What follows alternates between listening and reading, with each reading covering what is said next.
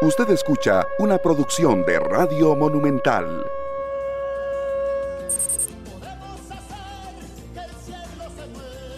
días, muy buenos días Costa Rica. Muchas gracias por estar con nosotros. Como siempre, iniciamos un programa más con la idea de poder aportar a la opinión pública nacional a través del análisis de los temas que ponemos sobre nuestra mesa de trabajo, que es también la de ustedes. El Colegio de Químicos pide, ¿a quién le pide? Revisar reglas sobre niveles de plaguicidas en el agua. La Contraloría General de la República acaba de señalar la falta de control en el país por el uso de agroquímicos y eso por supuesto no solo debería preocupar a los químicos y a la Contraloría, sino que nos debería preocupar a todos. Eh, quedaron de conversar con nosotros cada uno en un tema particular sobre la preocupación del Colegio de Médicos, Gravin Pérez Rojas, Noemi Quiros Bustos, Roger Ruiz Zapata.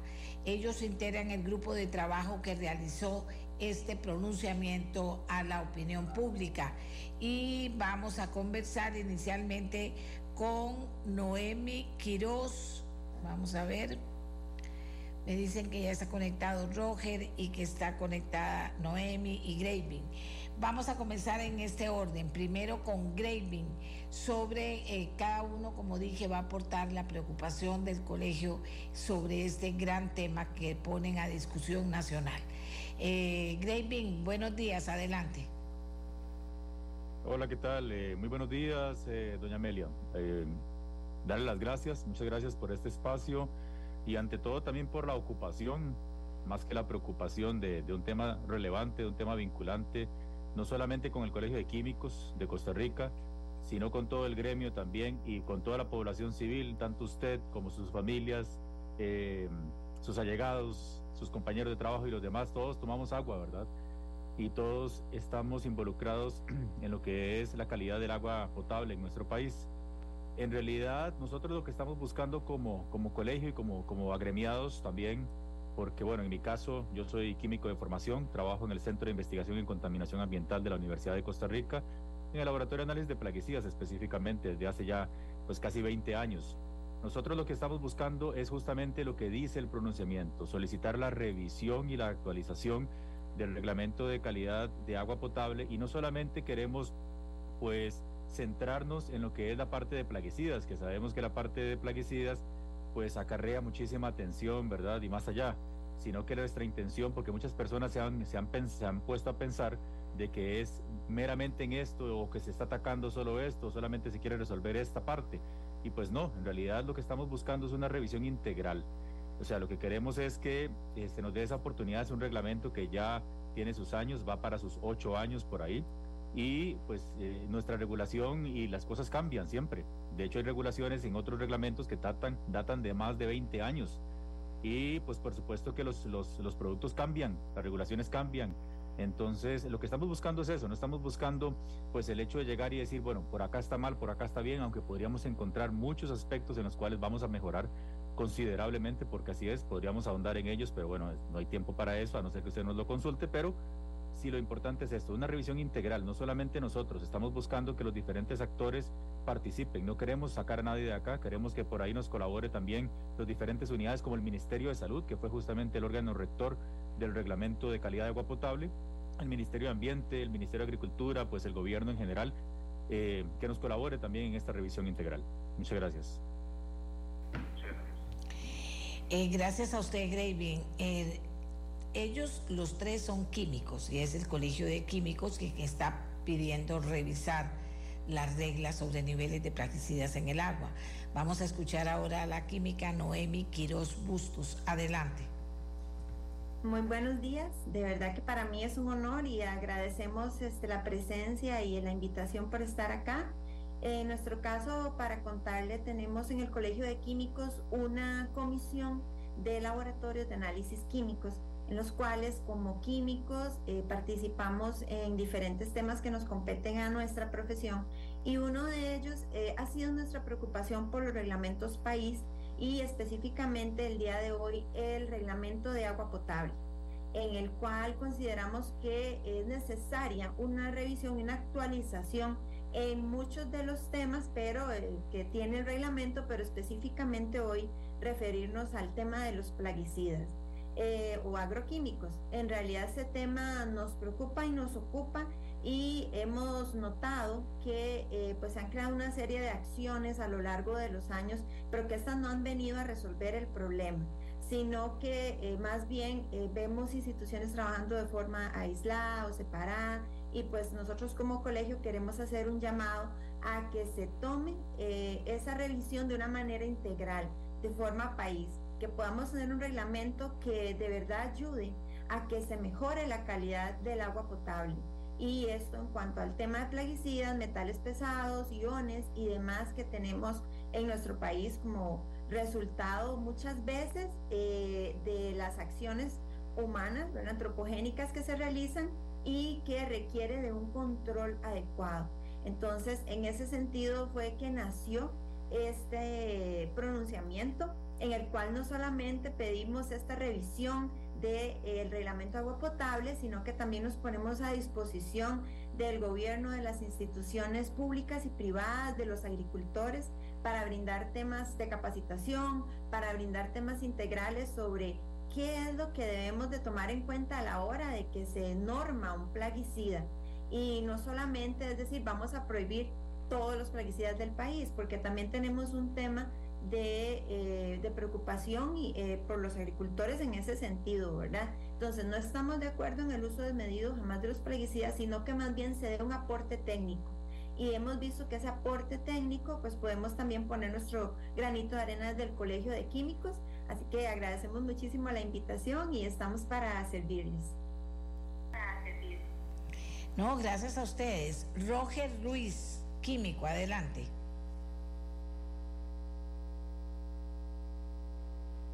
Roger.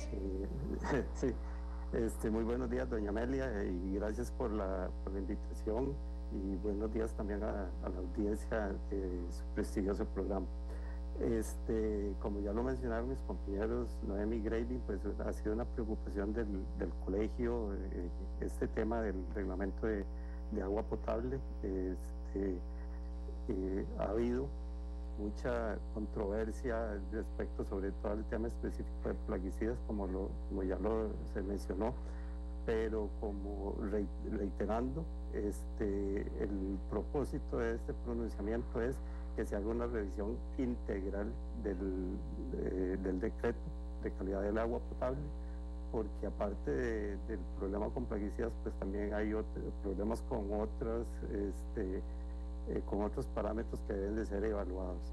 Y realmente es una preocupación porque la, hay parámetros, por ejemplo, los, eh, mí mencionaba, los metales pesados, y otros este, contaminantes emergentes que se están presentando actualmente.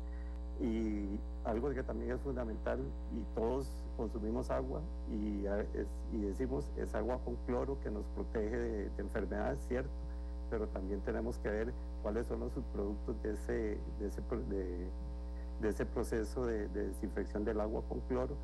Y entonces a eso también tenemos que llegar. Es eh, desde el colegio, pues como ya se ha mencionado, pues contar con todo nuestro apoyo para llevar a todas las instituciones rectoras en el caso o que, o que les corresponda, eh, en el caso específico del reglamento es al, al, Ministerio de Salud, pero también hay otra serie de, instituciones involucradas, como decía Kevin y Noemi, el Ministerio de Agricultura, el Ministerio de Ambiente, etcétera, etcétera, municipalidades que también eh, prestan el servicio de, de, suministro de agua potable. Entonces, eh, a ellos y a todos los que estén involucrados dentro de la, de la institucionalidad del país, pues a ellos está dirigido este pronunciamiento. Bien, eh, sí, creo que está bastante claro. Nos quedan, bueno, como como tres minutos a cada uno de los participantes para que puedan profundizar un poco en el tema eh, desde la perspectiva de cada quien. ¿Qué es lo primero que se debería hacer para atender este llamado de atención muy grave que hace el Colegio de Químicos? Graving.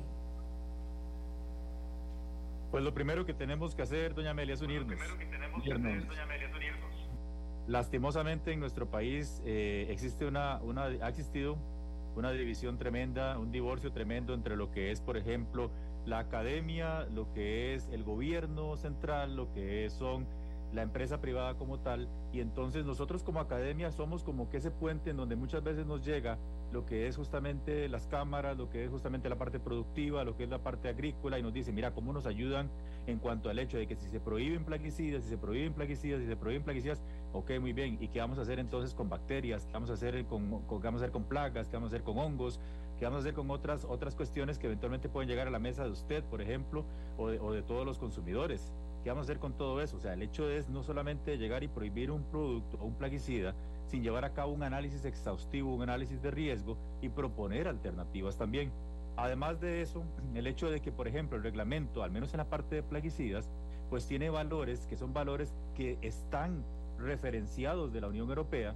Sin embargo, existen otras regulaciones eh, todavía más amplias en ese análisis de riesgo que le estoy comentando para generarlas como por ejemplo lo, lo, que es la regulación australiana y otras más, en donde los valores son completamente diferentes. Igual, no estoy diciendo el hecho de que, de que no podemos tomar referencias, pero también podemos o debemos más bien tropicalizar, si es la palabra, debemos también el hecho de adoptar muchos de los, de los datos que tenemos nosotros. Tenemos esos datos, tenemos los expertos, tenemos la información. Lo importante es el hecho de que todos nos unamos para revisar este reglamento, porque muchas veces, y si se fijan, este reglamento, por ejemplo, eh, pues muchas veces no se nos consulta a la academia no se nos consulta al gremio, al colegio de químicos, ¿verdad? Para este tipo de, de, revisiones. Y justamente pues zapatero a tu zapato, como dice el dicho, y eventualmente nosotros podemos colaborar tal como lo dice Noemi, no solamente en la revisión, en capacitación, porque nadie nace aprendido, muchos de nuestros agricultores, por ejemplo, yo soy de la zona de San Carlos y muchos de nuestros agricultores no saben ni siquiera cómo leer este reglamento, cómo interpretarlo.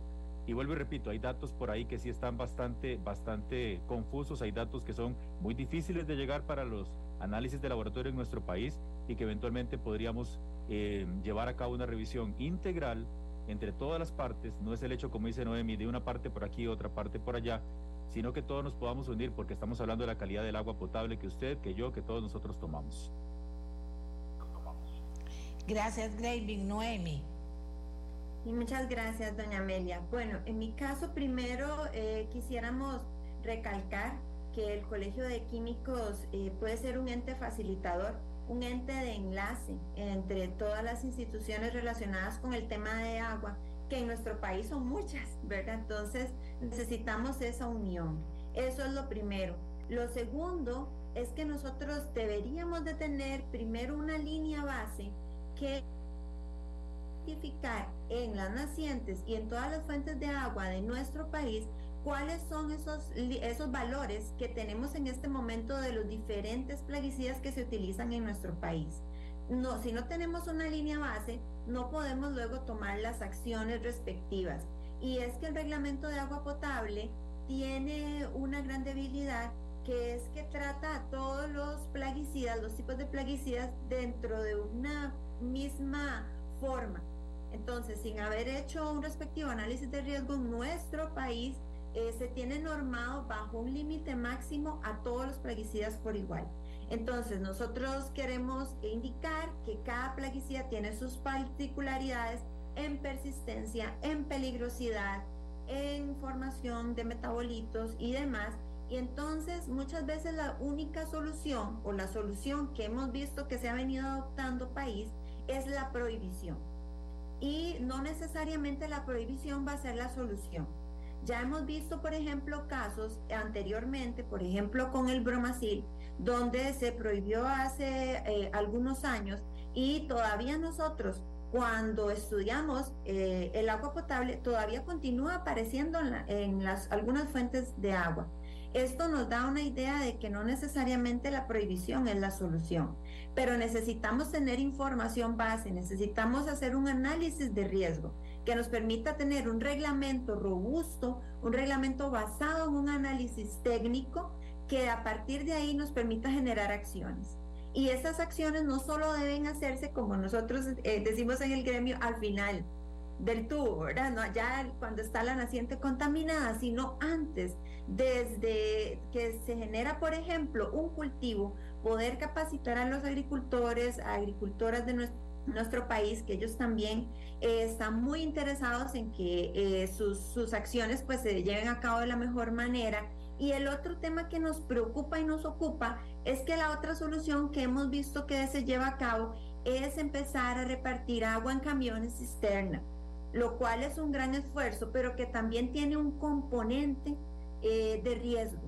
El, el, estar repartiendo agua a la población en camiones cisterna nos deja otros peligros en otras sustancias que también podrían estar presentes ahí, sobre todo pues la parte este, de microbiología si no se manipula el agua de una forma adecuada.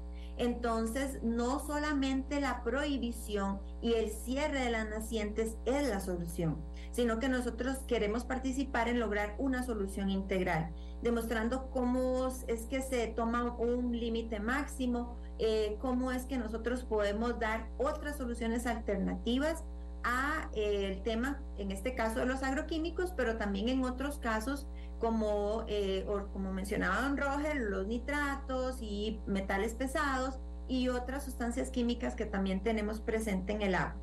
Y por último, y rápidamente, yo también quisiera decir que en torno al agua hay muchísimas, eh, podemos decir, muchísimos temas que todavía no son comprendidos. Por ejemplo, cuando se habla de agua 100% pura, eso no, no es algo que exista técnicamente. El agua 100% pura solamente existe en un laboratorio y si los seres humanos la consumiéramos, más bien nos vamos a enfermar, porque eso va a ser más bien, nos va a producir deshidratación. Entonces, tenemos que entender que más bien en el agua vienen otras sustancias químicas, pero que debemos de regular su concentración y analizar su persistencia, analizar eh, cuáles son eh, eh, pues los factores y demás de análisis de riesgo, de eh, análisis toxicológico y demás para ayudarnos ya con una parte técnica a poder generar soluciones integrales para el país. Entonces, eso es lo que nosotros queremos aportar desde este pronunciamiento que realizamos. Muchas gracias. Muchas gracias. No, gracias a usted, Noemi. Don Roger, químico Roger Ruiz, adelante. gracias, doña Amelia. Eh, profundizando en lo que tanto Graving como Noemi han mencionado respecto a lo que es el análisis de riesgo, voy a profundizar un poquito en esto porque a veces eh, oímos y mencionamos análisis de riesgo, pero ¿qué es o cómo se maneja o qué, tenemos que hacer para eso? En realidad el análisis de riesgo está formado por tres fases, que es una evaluación del riesgo, la gestión del riesgo y la comunicación del riesgo.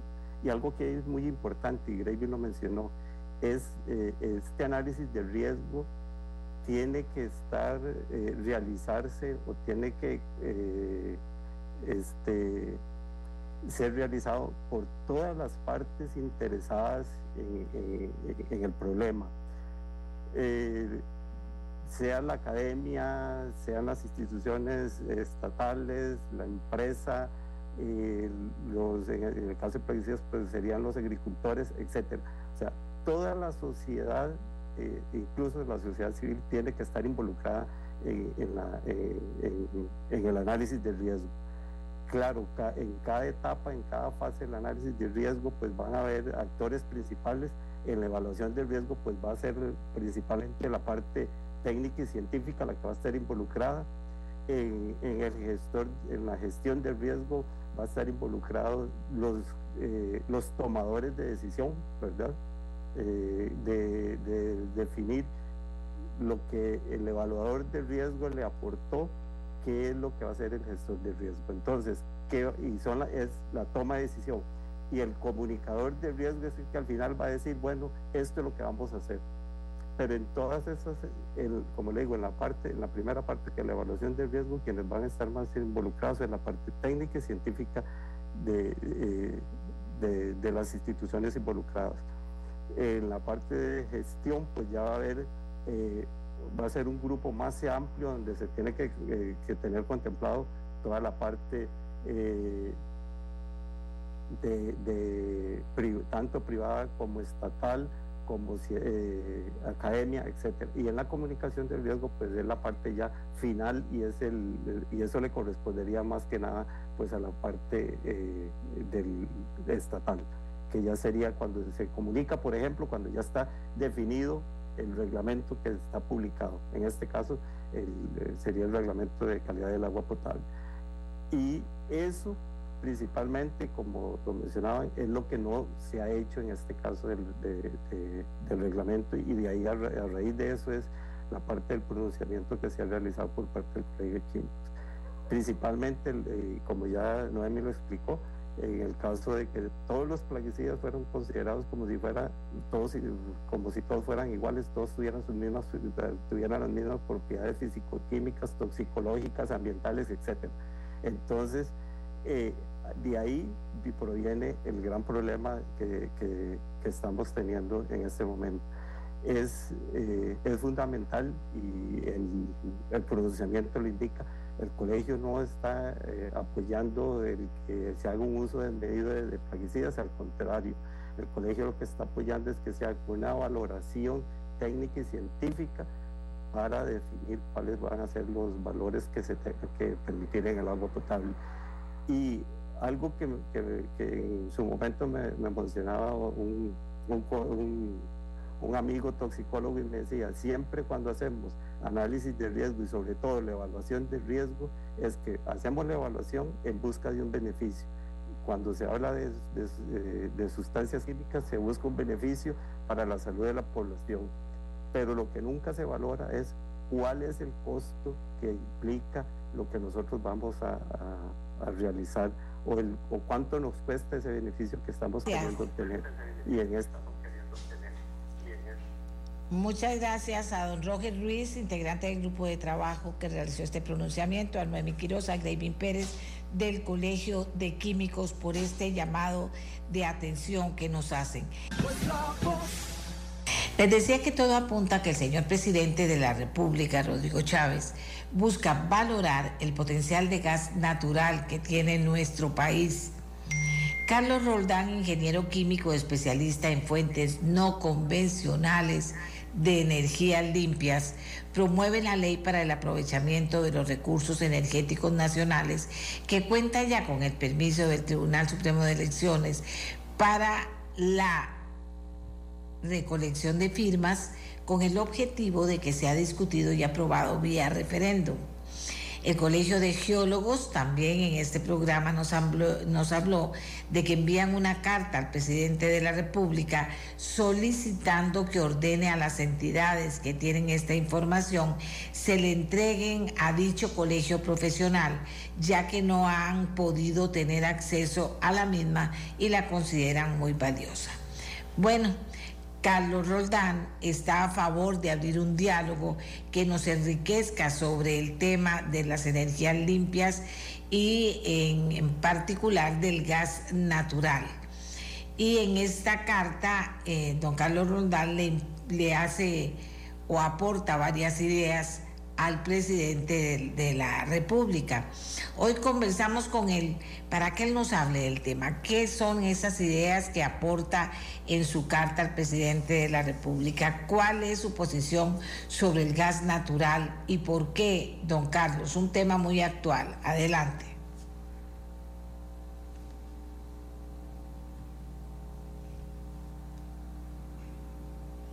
Don Carlos. ¿Aló? Aquí estoy, doña María. Yo soy, este, ¿me escuchan? Sí, lo escuchamos muy bien. Gracias por estar con nosotros. Le escucho, le escucho sin problema. Perfecto. Les decía que para entender más o menos lo que el presidente está planteando, que quiero hacer una comparación de lo que está pasando con el país con una familia que tiene las siguientes características. Una familia donde el ingreso familiar no alcanza para cubrir sus necesidades y la familia tiene que endeudarse un 50% para poder pagar sus necesidades básicas. De lo que gana el, el, padre, el 45% se dedica a pagar intereses y deuda. El 50, la mitad de sus hijos no puede terminar el colegio porque tienen que salir a trabajar. Eh, no tienen plata para darle mantenimiento y, y, la salud tiene problemas. Eso es Costa Rica. Esa familia de un momento a otro recibe como herencia de su madre un baúl donde, que viene sellado, pero se aflora un billete de 20 mil colones. Hay un billete de 20 mil colones que se asoma por la rendija. ¿Qué es lo que haríamos todos los costarricenses? Buscar la forma de abrir ese baúl. ¿Qué? Porque puede ser que ese billete de 20 mil colones sea el único que está en el baúl, como puede ser que el baúl esté lleno de, billetes de 20 mil colones. Pues eso es lo que el presidente está planteando. Costa Rica tiene petróleo y gas natural. Los dos los tenemos porque afloran de forma natural en la zona de San Carlos. Hay un, riachuelo en, San Antonio de Monterrey de San Carlos donde el petróleo brota de forma natural y cerca de ahí hay un, un pozo que se hizo hace 30 años que emite gas natural. Son dos recursos que tenemos que saber si son cosas puntuales o si son reservas que pueden ayudar al desarrollo del país. Eso es lo que el presidente, el presidente está planteando. Ahora, para abrir el baúl, se requiere despedazar, se, quiere ah, contratar a alguien. Bueno, justamente para determinar cuántas reservas hay en Costa Rica, se tienen que hacer unos estudios que no afectan para nada al ambiente. De hecho, el, el licenciado Carlos Manuel Rodríguez, que fue ministro de Ambiente y Energía en la administración pasada y que actualmente es el presidente del Fondo Mundial para el Medio Ambiente, ha afirmado contundentemente que, extraer, que explorar y extraer petróleo y gas natural no afectan el ambiente. Con la tecnología moderna no tiene un, tiene un impacto mínimo, ¿verdad? Entonces, lo que el presidente está planteando es justamente hacer eso, doña Amelia. Es hacer unos estudios adicionales que se llaman estudios geofísicos, para lo cual Costa Rica tiene profesionales muy capacitados. Por ejemplo, puedo hablar de Francisco Sánchez, que fue capacitado por Recope y que luego fue consultor internacional de compañías transnacionales petroleras. Puedo hablar de Willow Barbosa, otro, otro eh, personal muy, muy destacado. Y puedo hablar incluso, por ejemplo, de lo siguiente. Hay personas que creen que determinar cuánto gas natural eh, hay en Costa Rica es carísimo y que no tenemos recursos para hacerlo. Pues yo les digo a los costarricenses que con 10 colones que se aumenten el precio de los combustibles, se puede financiar el costo de abrir el baúl. ¿Qué? Eh, con solo eso. Y además les hago un, análisis así. La geotermia, para aprovechar el vapor que usan las plantas geotérmicas de Erice, tiene que extraerse del suelo haciendo pozos. Ese negocio es mucho menos rentable que extraer petróleo y gas natural. Y la pregunta es, ¿cómo fue que Erice si pudo desarrollar la geotermia sin tener que traer transnacionales y ahora me dicen que tenemos que traer transnacionales para, determinar cuánto petróleo y gas natural en Costa Rica? No tiene ningún sentido, ¿verdad? Entonces, ese es el tema para que nos, ubiquemos. Ahora, hay una serie de cosas que mucha gente que no conoce el tema afirma y confunde al país. Por ejemplo, yo he escuchado decir que, el, petróleo es del pasado, que el petróleo tiene su, su, vida contada. Y vamos a ver, el petróleo y el gas natural como combustibles fósiles puede ser que a futuro tengan menos eh, utilización, eso no hay duda conforme se desarrollen los carros eléctricos, eso va a pasar. Sin embargo, hay medios de transporte que con batería no se mueven. Un avión o un barco carguero no pueden, no pueden ser eléctricos. La cantidad de peso que tienen las baterías eh, sería tan alto que, que no, no, sería práctico, ¿verdad? Además, el petróleo y el gas natural son materias primas para obtener productos que todos, todos los costarricenses estamos utilizando en este momento la suela de los zapatos, las llantas de los carros eléctricos, los asientos de vinil, eh, las espumas que usan los, los, los, asientos, los aislantes de los cables eléctricos. Hay muchísimos, muchísimos productos del petróleo que ocupamos y que son distintos a combustibles, que no tienen que ser quemados, ¿verdad? Por ejemplo, la industria biomédica de Costa Rica utiliza plásticos especializados que se obtienen del petróleo. Entonces, eso hay que tenerlo en cuenta. El recurso, el petróleo y el gas natural siempre van a tener un valor nunca van a llegar a, valer cero, nunca van a, no, siempre van a tener un valor. Otro tema eh, que tenemos que tomar en cuenta es que eh, nosotros actualmente traemos diésel y gasolina desde Estados Unidos y el ciclo de ese diésel y gasolina es más o menos así. Extraen petróleo en Colombia usando electricidad producida con combustibles. Lo transportan al puerto en un, en un cisterna que emite CO2 de ahí lo envían a Estados Unidos en un barco que emite CO2, que quema combustible. En, Estados Unidos lo refinan con electricidad producida con combustibles y lo devuelven a Costa Rica en un barco cargado que también emite CO2. Si Costa Rica extrae petróleo y gas natural en San Carlos, que es donde hay más, más posibilidades, fuera de parques nacionales, vamos a usar electricidad que es renovable. Lo podemos enviar desde San Carlos hasta Limón en una eh, tubería cuyos equipos ocupan energía eléctrica renovable y lo podemos refinar con energía eléctrica renovable. Las emisiones mundiales de CO2 se reducirían en casi medio millón de toneladas de, toneladas de CO2 por año. ¿Ven? O sea, la extracción de petróleo de forma eh, sostenible contribuye a evitar todo lo que es el calentamiento global, ¿verdad? O sea, es parte de los objetivos que tenemos que hacer. Otro tema que tenemos que ver con respecto al gas natural es, yo no le veo mucho mercado de gas natural en Costa Rica, Amelia, porque el gas natural se utiliza principalmente en calefacción de casas y comercios, que Costa Rica no ocupa calefacción, en la generación de electricidad, que en Costa Rica se genera renovable, y como combustible de las industrias. En Costa Rica son muy pocas industrias las que consumen gas natural. Pero Centroamérica no tiene la calidad de energías renovables que tiene Costa Rica. Tiene energía solar, sí, pero la energía solar no es una energía firme. Entonces, los países de centroamericanos, lamentablemente, están apostándole a instalar plantas térmicas para generar energía eléctrica a base de gas natural. En un escenario, ellos estarían instalando, para que tengamos el equivalente a 40 plantas de reventazón, pero que operan con gas natural. Gas natural que va a ser importado en forma líquida. Si Costa Rica demuestra, abrimos el cofre y nos damos cuenta que tenemos suficiente gas natural para exportar a Centroamérica, aunque nosotros no consumamos nada, ese negocio podría representar entre 2 mil y 5 mil millones de dólares por año. ¿Ven? O sea, ese baúl podría tener eh, eh, cosas interesantes. Este, también, pues, eh, hay que aclarar lo siguiente, ¿verdad? Mucha gente le preocupa que la extracción de petróleo y gas natural pueda generar algún impacto ambiental. Vamos a aclarar. El presidente lo primero que dice es, abramos el baúl. Todavía no estamos hablando de sacar el petróleo y el gas natural. ¿Qué? Sin embargo, les puedo garantizar que tengo fuentes en mi página de Facebook, el profesor Carlos Roldán, pueden encontrar algunas fuentes como Oil, Oil Batch, en donde comprueban que la probabilidad de tener derrames en el transporte de petróleo es mucho mayor que en la extracción. Por ejemplo, si yo hago una perforación en San Carlos y tuviera un derrame, el derrame queda confinado alrededor del pozo.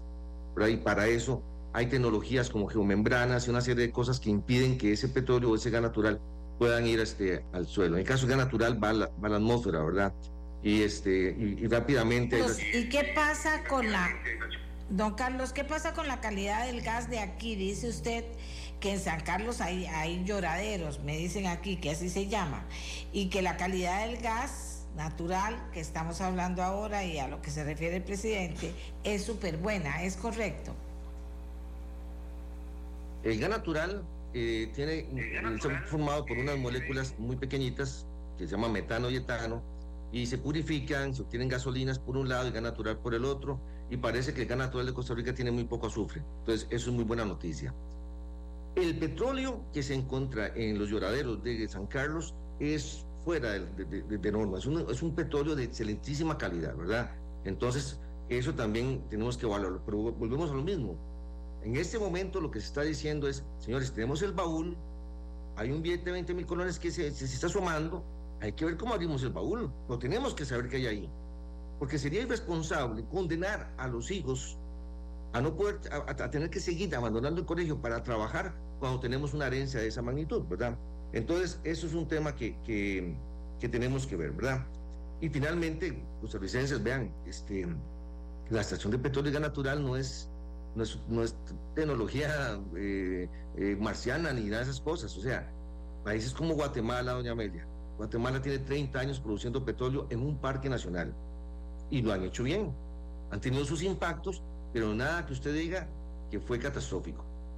En Colombia eh, tengo acceso también al ingeniero este, Andrés, no se me olvida el apellido en este momento, que él se encarga de lo que es la gestión ambiental y de seguridad y salud ocupacional en, la, parte de exploración y explotación. Y él puede darte testimonio de que, no hay impacto ambiental. Y finalmente les puedo decir, en Costa Rica, como les decía, eh, geólogos como Giovanni Botassi, Willow Barbosa, eh, Francisco Sánchez, Mijaela Dulinesco, y puedo decir montones de personas que fueron capacitadas y que lamentablemente por falta de visión política se desperdició el conocimiento y la capacidad de estas personas. Con don Rodrigo Chávez, lo que él está planteando es, nuevamente, abramos el baúl, sepamos qué tenemos y luego decidimos qué hacemos con lo que esté en el baúl. Y para mí, eso es una decisión muy sensata. Y finalmente, doña Amelia, eh, una reflexión, ¿verdad? Si el, aprovechamiento de recursos naturales de forma sostenible se ha demostrado que es un motor que ayuda al desarrollo de un país. No hay país desarrollado en el mundo que no esté utilizando recursos naturales en este momento.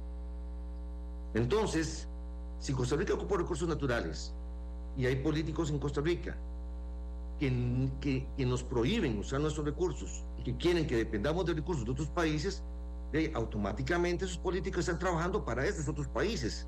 Porque cuando yo compro petróleo, gasolina Estados Unidos, ¿a dónde estoy enviando la riqueza? A Estados Unidos. Y yo le pido a nuestros políticos que entiendan algo muy importante. Los costarricenses esperamos que ustedes defiendan nuestros intereses, no los de Estados Unidos o los de otros países que nos exportan sus recursos. Entonces, esa es la última reflexión. O sea, si tenemos recursos y se pueden utilizar para el desarrollo de este país, es una obligación de nuestros políticos apoyar una iniciativa de esa magnitud. Vamos a ver, aquí tengo algunas inquietudes interesantes. Eh, don Carlos, algunas inquietudes interesantes. Vamos a ver, porque como tengo dos teléfonos con mensajes, eh, hay estudios que digan si es mejor el gas que el petróleo. Eh, ¿Cuántos años para que sea efectivo todo esto llevaría la extracción? Y en Costa Rica, ¿dónde está claro que hay gas más allá de San Carlos? Sí, bueno, vean, los estudios, bueno, nuevo, apenas se han hecho algunos estudios que indican que podría estar en la zona marítima en Limón, a unos 20 kilómetros de la costa, y principalmente San Carlos, aunque también en el Pacífico hay muestras de eso. Yo les puedo decir un ejemplo. Guyana hace 10 años no producía petróleo.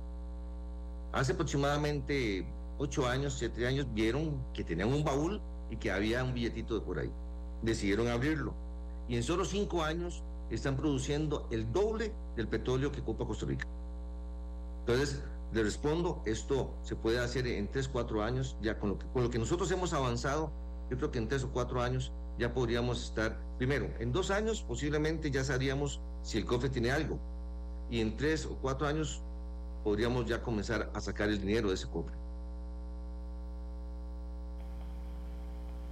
Muy bien. Eh, ¿Y solo es en San Carlos?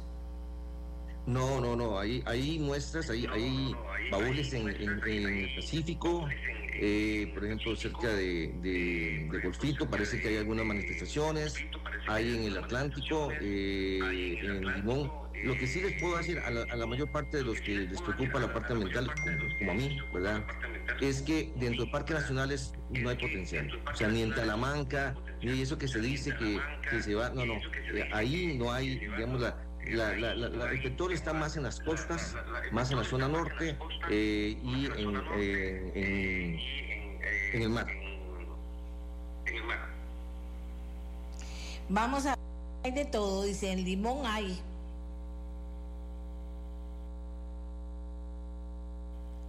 Correcto. Limón hay, hay en San Carlos. Vean, incluso se puede decir, está en las zonas donde más pobreza.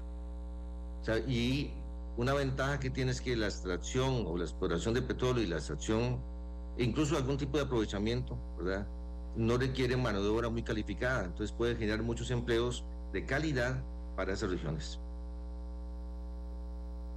Aquí me dice otra persona, el oro bien explotado para que no se lo estén llevando, robando, en Crucitas es más problema que si una empresa lo pueda realizar y queden ganancias en Costa Rica. Trae el tema del oro a colación, que ahora cada vez más se está convirtiendo en un todo un tema, Carlos, el que tener eso ahí y no usarlo.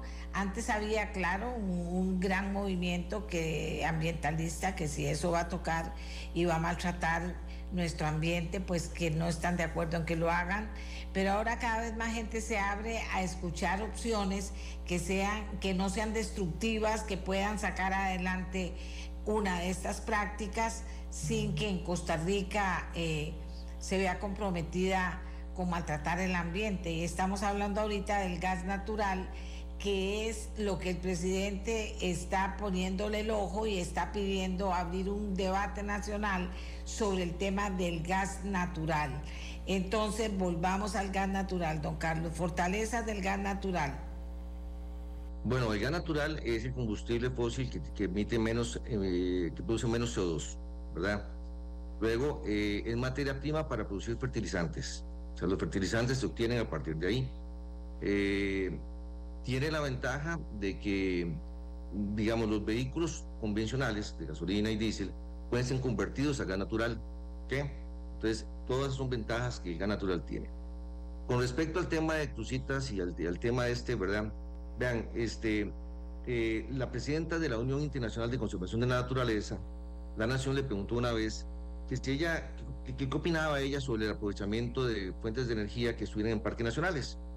Ella, que es bióloga, contestó, yo no veo problema, pero una discusión que debe ser técnica hacen política y ahí es donde, donde comenzamos el problema. Las personas que se opusieron al desarrollo de la minería a cielo abierto en Costa Rica no eran especialistas en geología, no eran biólogos, eran muchos eran abogados, políticos, perdonen que se los diga así, oportunistas, que tomaron el tema para hacer, para, para, para tener minutos gratis en, diferentes medios de comunicación. Yo a mis estudiantes de la carrera de Ingeniería Ambiental, cuando era profesor, les, les, pedí, el primer trabajo que, que, hice fue, ¿qué opinan ustedes de la minería a cielo abierto? Y todos me dijeron, estamos en contra. Entonces les puse una tarea, que buscaran casos de explotación de minería a cielo abierto que habían sido positivos para el medio ambiente y los encontraron. Encontraron sitios donde se sacó el oro y después con la riqueza que se generó, esos lugares se convirtieron en lagos artificiales que potenciaron la vida silvestre y que hicieron un excelente trabajo. Nuevamente, hay formas de hacer las cosas, pero si dejamos que los especialistas, que los biólogos, que los ingenieros, que los geólogos sean los que hagan las cosas y tenemos confianza en, en ellos, las cosas las vamos a hacer bien. Aquí dice otra persona, tenemos 60 años en una finca en San Carlos y los hijos de la finca hay que llevarlos en tractores por el barro. Estamos, hemos sido condenados a la miseria y es en San Carlos donde el gas sale del suelo. Por supuesto. Vean, Amelia, yo, yo, le hago una pregunta a todas las personas que están opuestos a la explotación de petróleo en San Carlos. Si San Carlos fuera un país independiente y extrajera petróleo lo refinara y nos vendiera el diésel y la gasolina, ¿lo seguiríamos comprando en Estados Unidos? No, ¿verdad? Entonces, estas son las cosas que, que yo les digo, tenemos que comenzar a, a, pensar más y a sentir menos. A veces nosotros nos, nos pensamos, amamos tanto a la naturaleza que perdemos la visión de lo que se puede hacer. Estoy completamente de acuerdo. Nosotros, lo que se está viviendo en Costa Rica en este momento es el producto de lo que hicimos y dejamos de hacer en el pasado. Y nuestros, nuestros este, eh, descendientes nos van a cobrar y le heredemos una Costa Rica con calles pésimas, con, con, problemas de pensiones, con un montón de cosas, sabiendo que había un recurso que podemos haber utilizado para resolver esos problemas. Entonces, tenemos que entender que, que las cosas las podemos hacer bien, ¿verdad? Y dejarnos de, de, de, o sea, si vamos a hablar, hablemos con números. Hoy en La Nación aparece un editorial que donde una persona se opone diciendo que no tenemos los recursos para gas natural, y yo les digo, ¿de cuántos recursos estamos hablando? ¿Cómo es posible que no tengamos plata para saber si tenemos gas natural, pero sí tuvimos plata para desarrollar la geotermia, que no, es, que no está rentable? Ven, ese tipo de cosas es lo que hace que, que la discusión se, se, se, se, dificulte. Tenemos que, a veces la gente se enfoca en la Costa Rica que queremos, y yo sé que queremos una Costa Rica verde, y va a seguir siendo verde. Okay, hay que tener claro eso. Eh, nosotros tenemos que también preguntarnos en la Costa Rica que necesitamos. Ocupamos una Costa Rica que genere recursos. Entonces, este, yo lo que les digo es tranquilos. Voy de nuevo, o sea, eh, confíen en que en Costa Rica hay personal calificado para hacer la exploración y que sigamos dándole una lección al mundo de cómo un país verde, como un país como Costa Rica cuida la naturaleza. El ICE lo ha hecho, ha, hecho cátedra en la, en la forma como ha desarrollado la En la forma como ha desarrollado la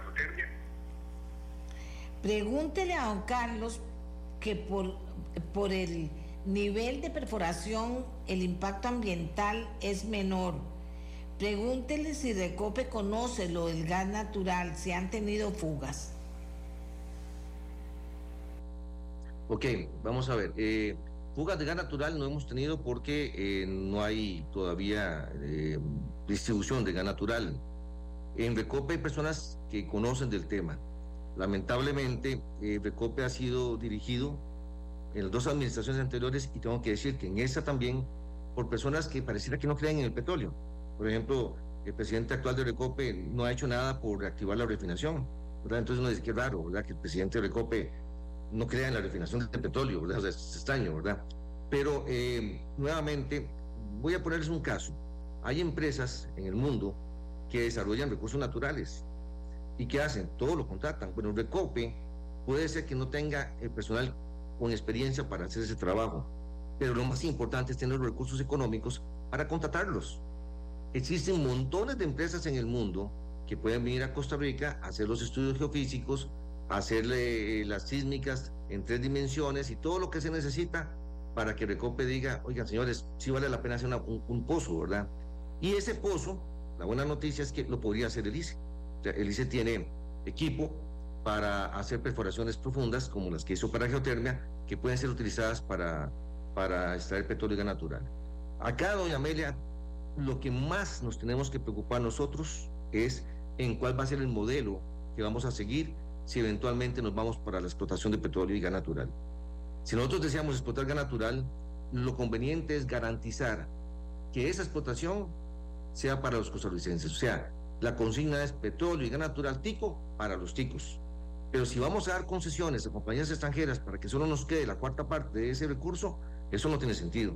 Entonces, en esa es la parte donde tenemos que tener más cuidado si eventualmente abrimos el baúl y nos damos cuenta que hay dinero ahí, ¿verdad?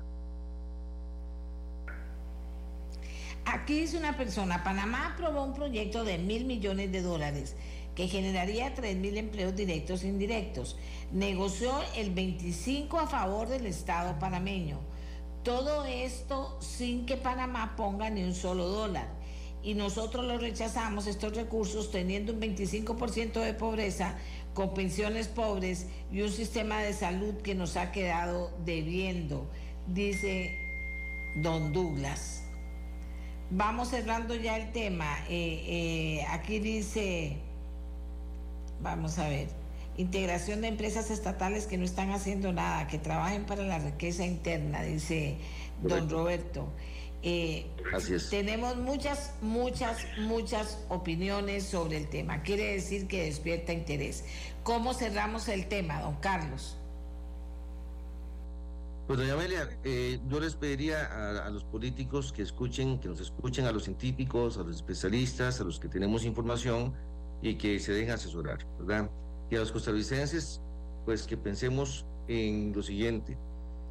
Si, vean, eh, hay algunos estudios muy preliminares que indican que en el baúl podrían haber eh, cerca de 400 mil millones de, dólares. ¿okay?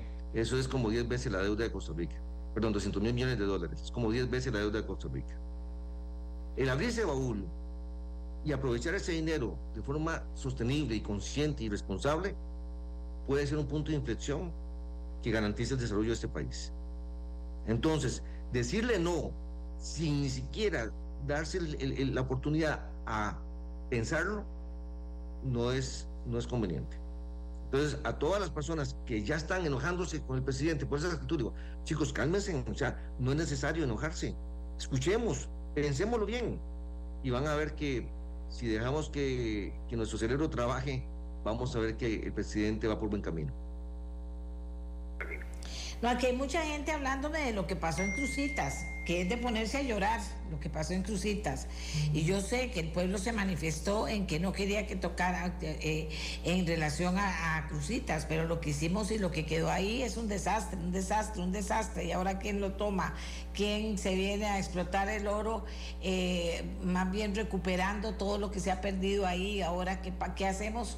Con todo eso si de todas formas están ahí destruyendo el ambiente y robándose el oro. Por ejemplo, aquí hay otra persona que dice, Excelentes argumentos los de don Carlos. Absurdo tener enormes riquezas en nuestro subsuelo y condenar a los pobladores a pagar impuestos asfixiantes o a vivir solo del turismo. El fanatismo es dañino y destructivo incluso en las buenas causas. También dicen, Dios y la naturaleza nos dieron la riqueza, utilicémosla. También dicen, con criterios tan cerrados como los de los ambientalistas, ni siquiera podríamos construir una casa o tener una finca porque hasta cuando caminamos matamos hormigas y maltratamos el zacate. Tomemos los que nos da la naturaleza con responsabilidad, gratitud y respeto. Esos son parte de los comentarios que nos están llegando. Eh, vamos a ver. Dice, totalmente de acuerdo con Don Carlos. Otra persona, acaban de avisar que San Carlos ahora van a caer empresas extranjeras Vamos a ver. Dice, ahora van a caer empresas extranjeras. Nos va a pasar lo mismo que el café europeo y el chocolate suizo. Aquí dice, buen día.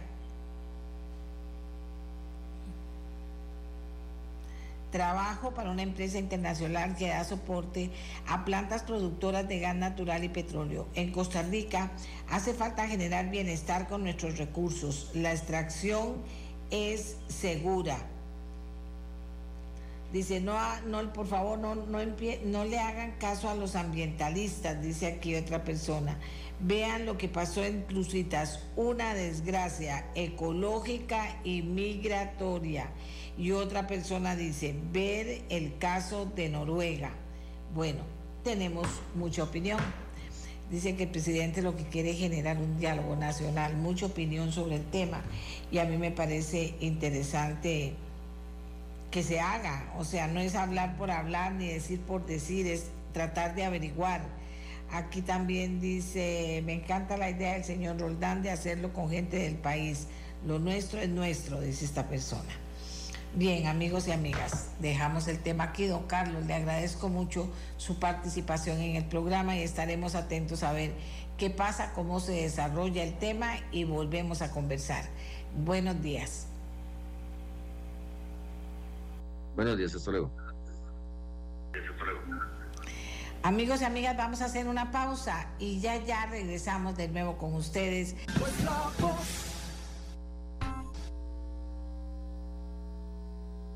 La mía, la suya, la de todos y todas. Mejoras en los sistemas electrónicos, formulación de proyectos de ley, coordinaciones interinstitucionales son parte de las acciones diseñadas para agilizar los procesos judiciales y disminuir el rezago judicial que la Comisión Mixta Poder Judicial Colegio de Abogados y Abogadas implementará y, y cuyos avances darán a conocer hoy al país.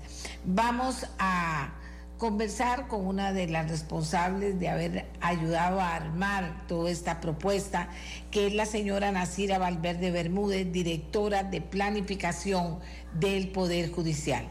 Eh, la saludamos, doña Nacira, muy buenos días comience contándonos cómo nace esta idea eh, de responder a una enorme necesidad como es la mora judicial en el Poder Judicial.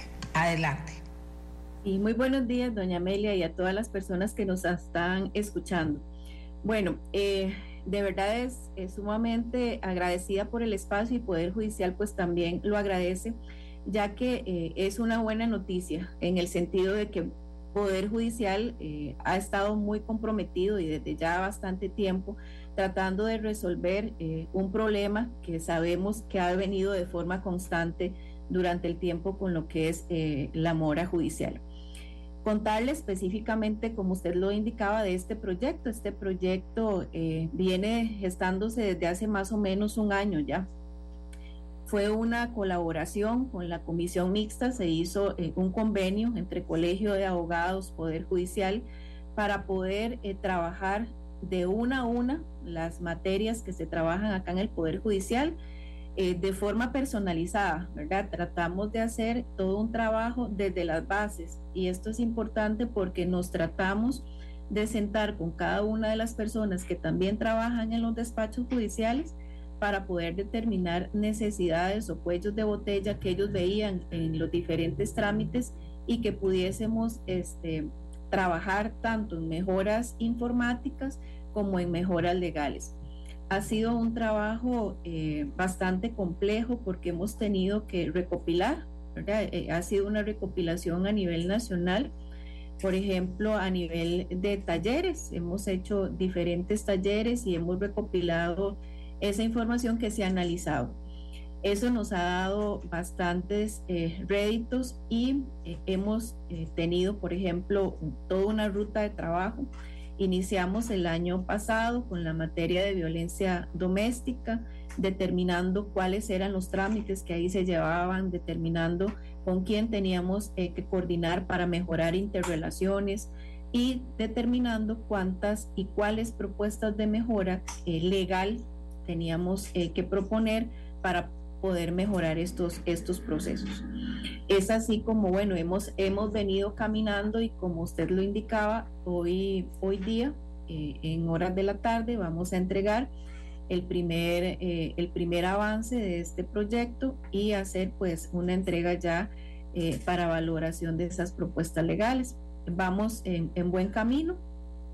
Hemos caminado por violencia doméstica, hemos caminado por la materia de cobro, que sabemos que la materia de cobro pues también resulta ser más del 56, 60 casi por ciento del circulante del Poder Judicial, así que hay que hacer bastante.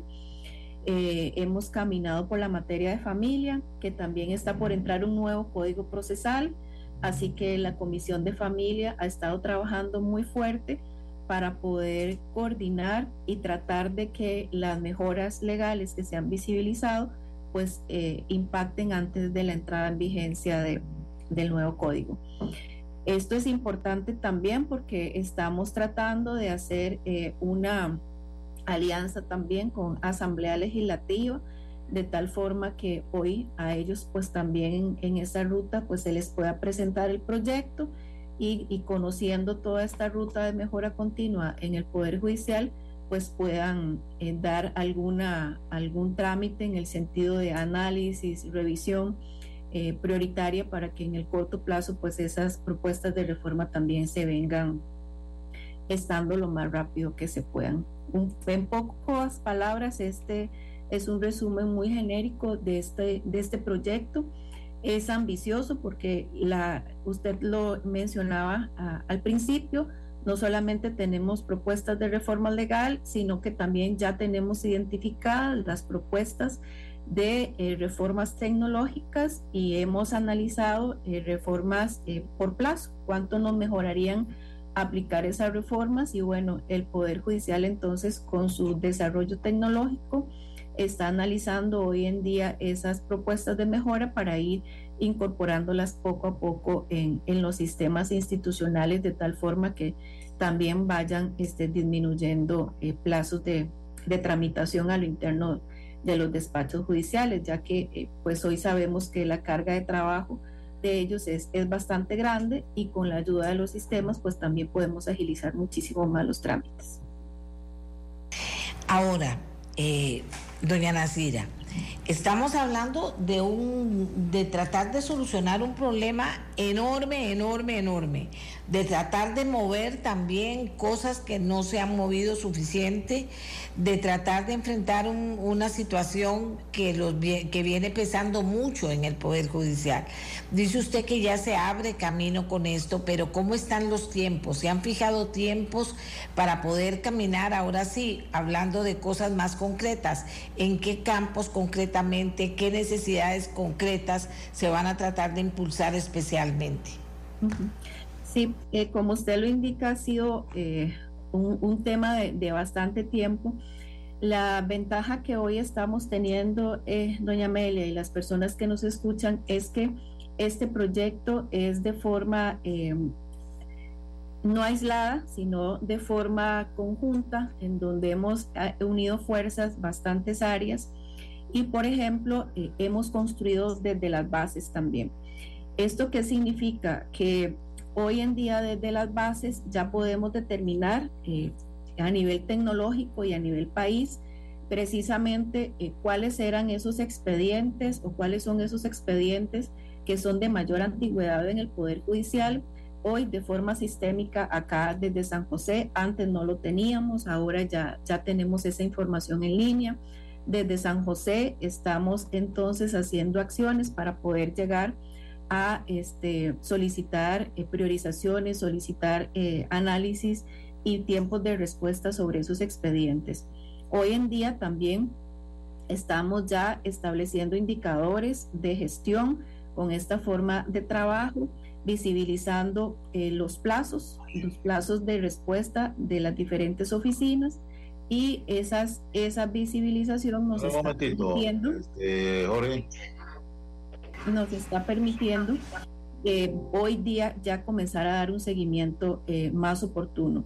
La Corte Plena eh, la semana pasada, precisamente como parte de este proyecto de integración, también aprobó un modelo de trabajo a nivel integral de todas las zonas eh, a nivel país para que se extienda este modelo eh, de trabajo de seguimiento de indicadores de gestión hacia las oficinas.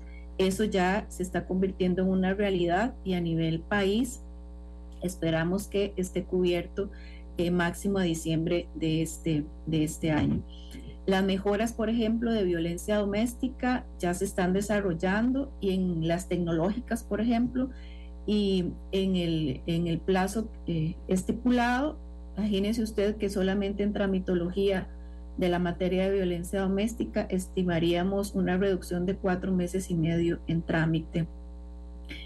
Eh, con la materia de cobro, eh, nosotros ahorita estamos este, a nivel Poder Judicial, ya está estandarizando la mejora de todo lo que es inteligencia artificial para un tipificador.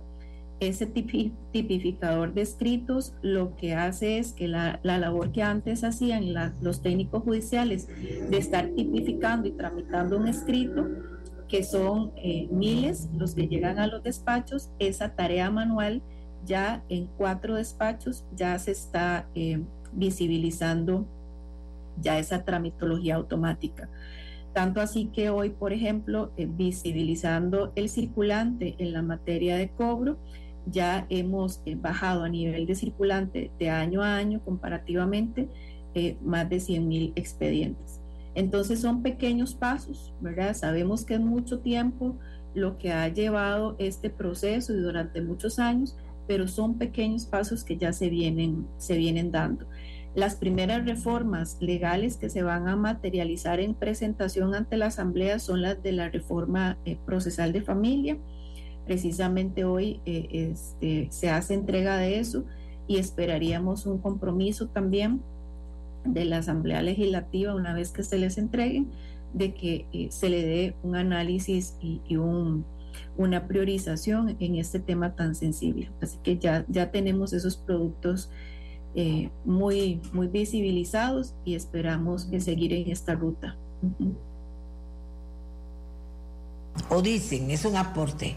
Soy abogado y le puedo decir con conocimiento de causa que en mucho la mora judicial se resuelve fácilmente, con solo una verdadera voluntad de los funcionarios de prestar servicio con diligencia y entusiasmo. Por ejemplo, extrañamente, el hecho de que el Poder Judicial no le pague los intereses a los usuarios y que estos vayan a parar a donde no deberían, hace que se den casos donde un simple giro de dinero ya depositado y en firme nadie está discutiendo o incluso el caso finaliza y puede tardar hasta dos años, dice este abogado. Sí, eh, aquí es importante y eh, parte de los análisis que hemos hecho en este, en este proceso de todo este proyecto es que una de las áreas sensibles eh, en el Poder Judicial es la ejecución. Y él tiene razón, tanto así que, por ejemplo, parte de las propuestas, y ya hoy está funcionando, es haber especializado eh, un juzgado de ejecución en materia laboral y lo tenemos ya como plan piloto acá en San José. Eh, ya venimos trabajando de forma especializada, antes no lo teníamos. y la idea es tratar de especializar toda esa, eh, todo ese juzgado de ejecución a nivel país para que las personas usuarias puedan visualizar más rápido el tiempo de respuesta. Esto porque la ejecución está dentro de los despachos ordinarios. Entonces las personas juzgadoras, evidentemente, y las de trámite, tienen que estar tramitando su día a día, ¿verdad? Y haciendo audiencias de su día a día y también tienen que hacer resoluciones y determinar y determinar giros. Entonces, bueno, en materia laboral ya lo estamos eh, haciendo en ese plan piloto acá San José. Empezó a partir de diciembre y enero de este año. En materia, eh, por ejemplo, de cobro, eh, sabemos que también es uno de los grandes limitaciones, ¿verdad? y lo que estamos haciendo es que estamos estableciendo planes de trabajo al interno con personas específicas, juzgadores que se, eh, que se aboquen solamente al giro de los, de los recursos.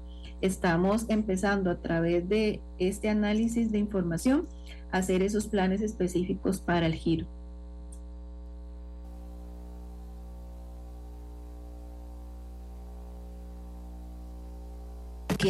tenemos algunas inquietudes que tienen que ver con las cosas como están hoy y por eso voy a insistir un poco en, en cuánto se va a comenzar a notar los cambios en el Poder Judicial en cuanto a todos estos procesos tan atrasados, en cuanto al movimiento de los casos de esta mora judicial que asfixia a este país, que parece increíble lo que se dura a veces, todos esos movimientos también se van a ver producto de este esfuerzo que se está haciendo por parte de esta comisión mixta.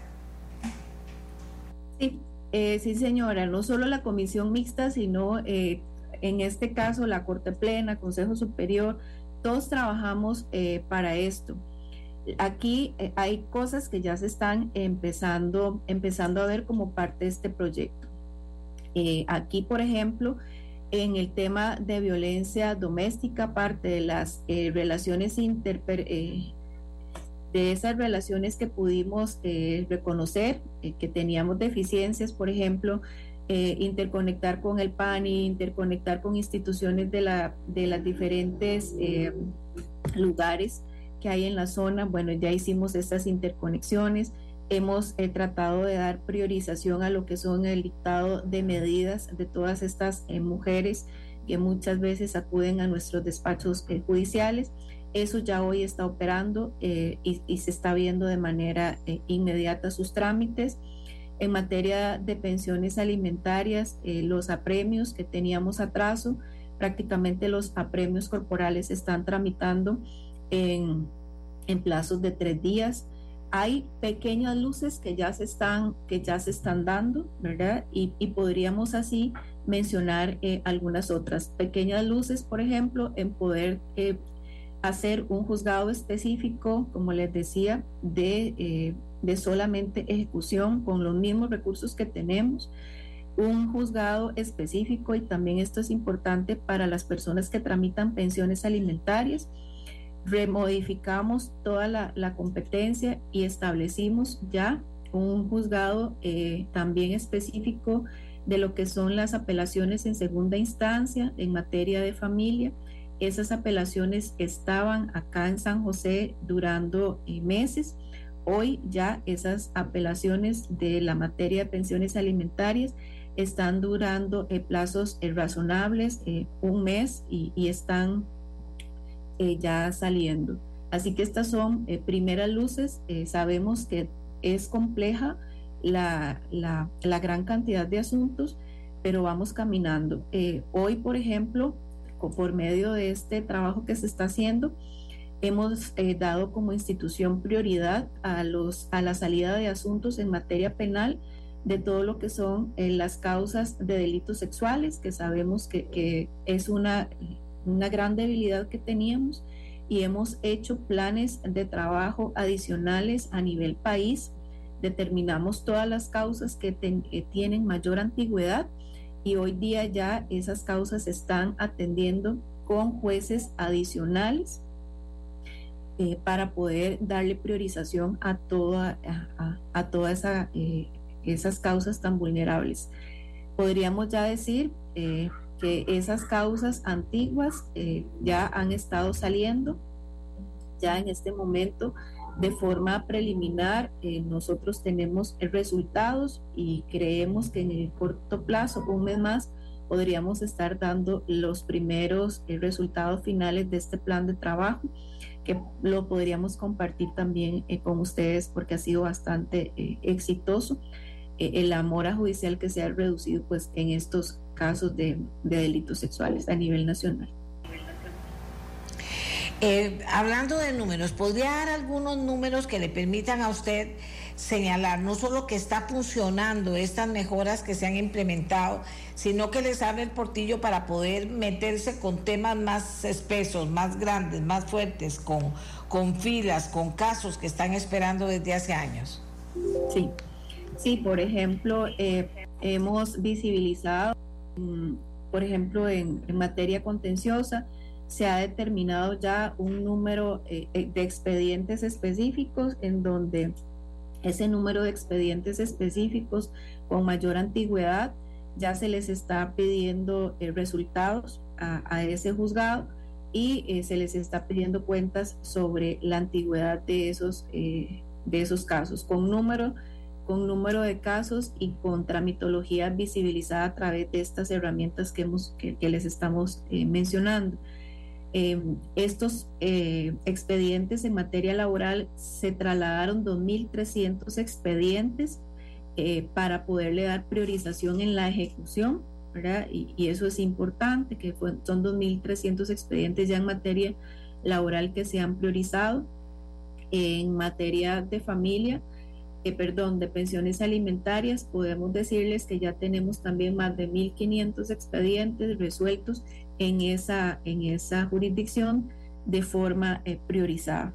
Y en materia de cobro, se ha rebajado con todos estos planes de trabajo en más del 10% del circulante, lo cual ya eh, son números reales. No, no, sin duda alguna, sin duda alguna, doña Nacira. A usted le toca planificar algo que es grande, que es importante, que es esencial, diría yo, ¿verdad? Y que ha costado tanto que camine. Pareciera que, que esos números nos indican que sí va caminando y que va a seguir caminando, ¿verdad? Esto no para, esto sigue, doña Nacira. Sí, sí, señora, es, es, un trabajo fuerte, pero es un trabajo comprometido a nivel de la institución. Creo que ustedes hace poco, no sé, eh, se han visto, bueno, desde la Corte Plena que se tomó eh, varias sesiones para poder discutir temas de la mora judicial, el Consejo Superior que ha estado apoyando grandemente en instalar estas formas de trabajo, ¿verdad? No ha sido sencillo, la cultura, la cultura de, medición, la cultura de cambio, la cultura de traer ingenieros industriales para ayudarnos en todos estos procesos de visibilizar cuellos de botella, eh, de visibilizar eh, rutas de trabajo, pues esto, esta cultura no, no es sencilla, ¿verdad? Pero ha sido eh, desde todo el personal judicial que también eh, se ha comprometido que, vamos, que vamos caminando. Coincido con el, el, el, señor que indicó que mucho tiene que ver con la motivación del, del personal, claro que sí es una parte importantísima donde también los compañeros de gestión humana eh, han tenido, ¿verdad?, que, venir a tratar de hacer ese cambio, e, ese cambio cultural en el que todos, todos los días estamos eh, trabajando para que esto, pues, se, vea un cambio también en nuestro, en nuestro servicio. Pero sí decirles que todo el, el personal estamos comprometidos en que esto pues siga caminando, ¿verdad? Ha sido una coordinación ahorita con esta comisión. Sin embargo, desde las diferentes áreas, pues también han venido colaborando en todos sus aportes. Y algo muy importante por lo que ha apostado el Poder Judicial y por lo que también defendemos muchas veces el presupuesto es en el área tecnológica, ¿verdad? Sabemos que hoy el día la tecnología viene a hacer grandes cambios y bueno, el Poder Judicial ha venido enfocándose desde su tramitología a nivel de expediente electrónico y, hoy que es lo que nos permite, por ejemplo, eh, y gran parte de la mejora que estamos viendo es poder tener esa visibilización hoy. Hoy podemos saber desde acá cómo está el despacho allá en la zona norte, el más largo, o la zona sur, de norte a sur, de este a oeste, estamos interconectados y eso nos está permitiendo visibilizar entonces hacia dónde tenemos que poner la atención. Y bueno, con la llegada también y el fortalecimiento de, de don Orlando, que su meta es trabajar sobre la eficiencia judicial, bajo, esa, bajo ese lema creo que nos ha estado llevando con más fuerza todavía en este último periodo para tratar de visibilizar esta mejora eh, continua en el Poder Judicial. Muchísimas gracias a la directora de Planificación del Poder Judicial, Nasira Valverde Bermúdez. Eh, bueno, todas estas son mejoras y prometen más mejoras y eso es una buena noticia que tenemos en el programa de hoy. Gracias, doña Nasira, por habernos acompañado. Muy buenos días. Muy buenos días, que pasen bien. Ahora vamos con otro tema, amigos y amigas, que ya les había anunciado en el programa y que tiene que ver con, eh, con la ciudad gobierno, con la ciudad gobierno, con el proyecto ciudad gobierno. Resulta que el proyecto ciudad gobierno pasa a manos de Mideplan. El gobierno quita la coordinación al Ministerio de, de Vivienda y, la traslada al Ministerio de Planificación y Política Económica a partir de hoy. ¿Por qué ocurre esto? ¿Qué es el cambio? ¿Por qué a planificación y cómo lo asume también planificación, que es importante? Eh, y, otra cosa que es importante preguntar, estamos atrasados con, con la agenda que llevaba este proyecto de ciudad gobierno, porque recuerden que renunció la ministra y la viceministra de Vivienda, que era quien estaban al cargo de esta situación. Doña Laura Fernández, ministra de Planificación, está con nosotros y nos da todas las explicaciones. Doña Laura, muy buenos días. Hola, doña Amelia, muy buenos días. Un placer estar en el programa. Muy buenos días también a todas las personas que nos escuchan. Efectivamente, doña Amelia, el día de ayer se publicó en el diario La Gaceta el cambio en, en la coordinación del equipo de ciudad gobierno. Sin embargo, yo quisiera, pues, primero que todo decir que este cambio es un cambio meramente en la coordinación. Mideplan desde el año pasado integra la comisión de ministros del proyecto Ciudad Gobierno. ¿Quiénes somos esa comisión? Bueno, somos el señor ministro de Hacienda, el señor ministro de Obras Públicas y Transportes, el señor ministro de Justicia y Paz, eh, está también el Ministerio de Vivienda y Asentamientos Humanos y recientemente también se está incorporando al Ministerio de Educación Pública. La coordinación que se hace y que ahora se pasa a manos de Mideplan es una, es una coordinación meramente de logística, doña Amelia, porque realmente que a mí me, me ha llamado la atención eh, que, el interés ha sido en que se le quitó al Ministerio de Vivienda y se le dio a Mideplan. Pues en realidad esa es una decisión del señor presidente de la República y el que coordina la comisión es, como le indico, una mera, una mera coordinación de logística, eh, de llevar el calendario de trabajo, programar las sesiones de trabajo con el equipo, de llevar el pulso de las tareas, eh, este ejercicio lo venía haciendo el Ministerio de Vivienda porque las etapas en las que estábamos pues tenía mucho, mucho, mucha especialidad el MIVA. ¿En qué etapas estábamos? Bueno, en toda la parte del el concurso de diseño, eh, la verificación de los diseños, la definición del diseño de la obra, donde eh, la anterior señora ministra con un grupo de arquitectos y su área de especialidad llevaron ese liderazgo. En la etapa en la que estamos entrando ahora, pasa más por las competencias eh, de Mideplan en lo que tiene que ver con apoyar en la inscripción del proyecto en el banco de proyectos de inversiones públicas que maneja Mideplan, en estar al día en el cumplimiento de los lineamientos del Sistema Nacional de Inversiones Públicas. Entonces, a eso es a lo que obedece la decisión. Es un equipo, gracias a Dios, altamente calificado. Mis colegas ministros están altamente comprometidos y zapatero a tu zapato cada uno de nosotros hacemos las etapas del proyecto que nos correspondan. El colega de Hacienda, don Nogui Acosta, ve toda la parte de estructuración económica, del vehículo financiero, toda la parte de la aplicación adecuada de los artículos de la ley de contratación administrativa. Mi compañero don Luis Amador ve toda la parte de, de obra pública, ve toda la parte de la disposición de los terrenos del MOB, de las expropiaciones, las demoliciones, la adecuada reubicación del personal que está actualmente en esos espacios en el MOB. Don Gerald, el colega de justicia, con su viceministra ha sido Carolina, muy activos, han colaborado en toda la parte de la revisión en el registro nacional de los terrenos, en todo lo que tiene que ver con la ubicación. Entonces, como le digo, doña Amelia, esta coordinación es básicamente de logística porque hay un gran equipo de trabajo atrás, mis compañeros ministros, sus viceministros también, no puedo dejar de mencionar a doña Ángela Mata, la señora viceministra del MOP, que también ha jugado un rol muy activo, la Secretaría Sectorial de Planificación del MOP, la de Justicia. Estamos todos manos a la obra, doña Amelia, porque este es un proyecto lindísimo.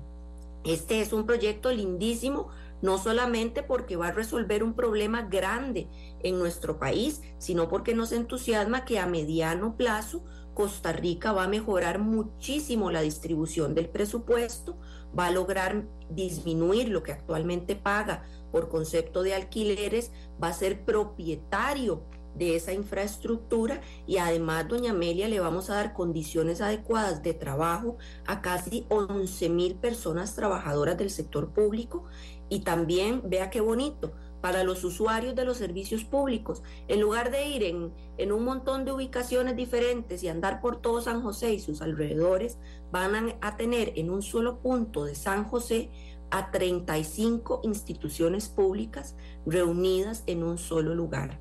El edificio y lo que hemos avanzado es una cosa preciosa. Vamos a estar haciendo webinars, campañas de comunicación para que las personas que si Dios lo permite vamos a trabajar ahí eh, también lo conozcan. El edificio va a tener aulas, va a tener espacios de capacitación, va a tener zonas verdes, el edificio va a tener comedores adecuados para los funcionarios, va a tener una zona para comercios, va a tener espacios para reuniones, espacios de trabajo para las personas, va a respetar los espacios para las, los sindicatos también que están presentes y que deben contar con sus espacios según la normativa nacional. El edificio va a tener conectividad con autobuses, con el tren, eh, más de 200 mil metros cuadrados de construcción. Imagínense también los empleos y la reactivación económica que vamos a hacer de esa zona. Las asociaciones de desarrollo de la zona, los vecinos de la zona van a ver eh, este punto completamente reactivado el comercio con una dinámica distinta a la que actualmente tiene y bueno, eso nos llena de entusiasmo. Es un gran reto, yo eh, he asumido esta nueva tarea que el señor presidente de la República me confía, la de coordinar al equipo, pues con mucha alegría, con mucho entusiasmo. Tengo a dos compañeros incondicionales a mi lado, a don Mariano Arias, asesor de mi despacho, a doña Sandra Navarro, asesora de mi despacho, ambos economistas de primer nivel que me acompañan. Y en esto sería ingrato decir los nombres porque hay muchísimos funcionarios trabajando de lleno para que el proyecto sea una realidad. Avanzamos de acuerdo al cronograma, doña Amelia. No está atrasado el proyecto. Eh, tenemos una serie de tareas. Eh, es cierto que cuando uno trata de coordinar un proyecto de esta envergadura, utilizando un nuevo mecanismo que es el de arrendamiento operativo, que viene en la, en la, nueva ley de contratación administrativa, por supuesto que es un ejercicio novedoso y que como ejercicio novedoso impone retos en cómo vamos a resolver las cosas. Pero eso no significa que el proyecto esté atrasado, que se haya dejado de lado. El proyecto, recordemos también, forma parte del Plan Nacional de Desarrollo y de Inversiones Públicas. Es una prioridad del gobierno de la República y por eso es que hay un grupo, eh, yo diría premium, eh, eh, trabajando en, este proyecto. Imagínese usted lo que es trabajar codo a codo con colegas ministros, cada uno especialista en sus diferentes campos y con equipos de trabajo de todos nosotros también de primer nivel, porque comprendemos la importancia eh, de que esta obra sea una realidad en muy corto plazo. ¿Qué pasa con la manzana sur del Liceo de Costa Rica? que dicen que es una expropiación que tiene que pasar por la Asamblea Legislativa y solo una ley puede habilitar esa manzana. como ya hemos tenido problemas con la ruta 32 y con circunvalación norte con estos temas, ¿cómo se ha visto el tema del liceo de, de las instalaciones en que está el Liceo de Costa Rica?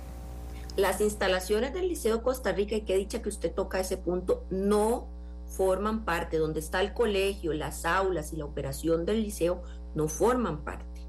Lo que sí forma parte es un pedacito que es propiedad del MEP, no del liceo, y que el MEP se lo arrendaba al MOP para unas bodegas. Eso es lo que forma parte.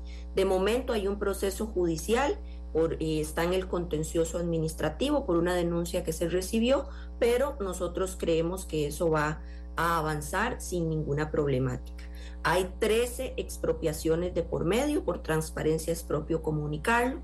Esas 13 expropiaciones ya tienen contenido económico y ya el Ministerio de Obras Públicas ha estado en conversaciones con los propietarios de esos 13 terrenos. Ellos ya tienen claridad en cuál es la ruta a seguirse y nosotros avanzamos de conformidad con el cronograma. Adicionalmente, recordemos, doña Amelia, que este proyecto es grande, eh, entonces vamos por etapas. Hay que empezar, por supuesto, como en todo terreno, este no es un terreno que esté eh, listo para construir. Hay que empezar a hacer las demoliciones, hay que empezar a preparar los terrenos, hay que empezar a hacer las curvas de nivel de los terrenos, que los que son especialistas en ingeniería saben de qué eh, se trata esto. Entonces todo eso lleva un periodo de tiempo, sin embargo, como le indico, avanzamos de conformidad con el cronograma. Son 13 expropiaciones, se cuenta con el contenido económico y el gobierno de la República, a través del Ministerio de Obras Públicas y Transportes, está avanzando de conformidad con lo programado con ella. Que sea fácil no es, doña Amelia. Ningún proyecto en Costa Rica y en ninguna otra parte del mundo es sencillo. Sin embargo, cuando hay vocación de servicio y muchas ganas y compromiso de alcanzar la meta, yo creo que se logra. Nuestro país con ciudad gobierno va a demostrarle al mundo entero de que podemos hacer grandes obras de infraestructura con transparencia, con los adecuados mecanismos, con un modelo financiero y económico adecuado. Ya estamos haciendo la evaluación económica, la evaluación social del proyecto, estamos haciendo el estudio de riesgo del proyecto y cumpliendo con todas las etapas que el Sistema Nacional de Inversiones Públicas de nuestro país nos indica debemos cumplir. El proyecto adicionalmente tiene un expediente, estamos digitalizándolo en procura de la transparencia y adicionalmente estamos haciendo también múltiples reuniones. Yo el día de ayer preparé un pequeño resumen ejecutivo de cómo avanza el proyecto, también para compartírselo a los señores jefes de fracción de la Asamblea Legislativa, porque también comprendemos que la Asamblea Legislativa como poder de la República debe estar informado por la amplitud de este proyecto. Y, bueno, a mí me gusta trabajar de esa manera, rindiendo cuentas de forma transparente. Vamos a tener una reunión también con los directores de salud ocupacional de las 35 instituciones que van para Ciudad Gobierno. Vamos a atender también a algunos sindicatos que nos han preguntado, bueno, eh, ¿qué va a pasar? Eh, van a haber adecuadas condiciones para los funcionarios públicos y la respuesta es por supuesto que sí. Yo que he visto los bocetos de los diseños y la distribución de los espacios, eh, de verdad que estamos altamente contentos, creemos que va a ser una, una verdadera novedad en nuestro país y que Costa Rica se merece tener este tipo de obras que armonicen la ciudad, que den espacios, es una obra con un diseño bioclimático, amigable, que conecta con la ciudad. Entonces, realmente estamos muy, muy entusiasmados con este proyecto. No, y nosotros también, yo pienso que todos los chicos están contentos y entusiasmados con el, con el proyecto. Nos preocupaba un poco, pero usted dice todo, si está el tema del contenido económico, si está el tema de las expropiaciones, si están todos los temas caminando y no hay atraso en la agenda que se ha puesto, pues entonces no debería haber problema, seguimos adelante. Aquí ya hay personas preguntándome cuándo comienza y cuándo estará listo. Bueno, nosotros dentro del cronograma de trabajo esperamos firmar el contrato este año Una vez que se firme el contrato, pasan alrededor de seis meses de preparación del terreno, ¿verdad? Esto que le digo, que hay que demoler, nivelar, hacer curvas de nivel.